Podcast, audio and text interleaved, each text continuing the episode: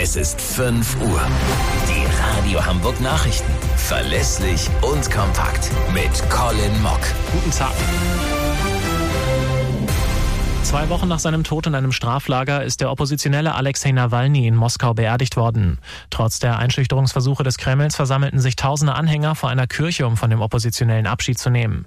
Dirk Justus berichtet. Mit dabei waren auch der deutsche Botschafter Alexander Graf Lambsdorff, sein französischer Kollege und die US-Botschafterin sowie russische Oppositionspolitiker.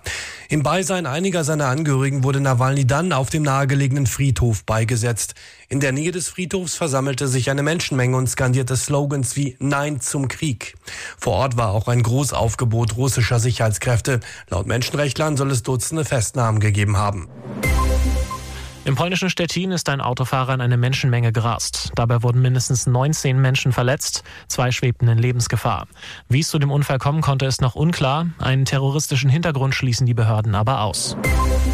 Bei uns in der Stadt ist es wieder Zeit für den Frühjahrsputz. Für die Aktion Hamburg räumt auf ist jetzt der Startschuss gefallen. Finn Riebesell. Ja, genau. In diesem Jahr sind so viele Menschen dabei wie noch nie, heißt es von der Stadtreinigung. Knapp 100.000 Freiwillige haben sich bereits angemeldet, darunter Schulklassen, Kitas oder auch andere Gruppen.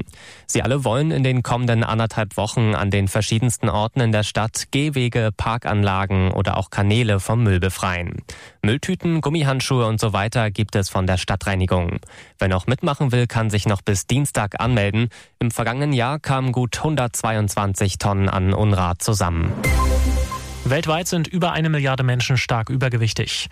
Die Zahl der Adipositas-Betroffenen hat sich seit 1990 damit vervierfacht. Das besagt die aktuelle Studie einer britischen Medizinfachzeitung. Laut den Forschern ist Übergewicht mittlerweile kein Wohlstandsproblem mehr, sondern ein globales.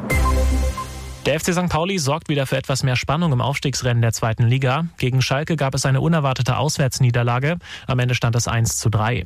Weil Kiel als direkter Verfolger aber nur unentschieden gespielt hat, kann der HSV am Samstag jetzt auf Platz 2 vorrücken. Der Bundesligatitel ist für den FC Bayern ein weiteres Stück in die Ferne gerückt. Die Münchner kassierten in Freiburg einen späten Treffer zum 2 zu 2 Endstand. Damit kann Leverkusen den Vorsprung auf den Rekordmeister mit einem Sieg gegen Köln am Sonntag auf 10 Punkte ausbauen. Das waren die Nachrichten aus Hamburg, Deutschland und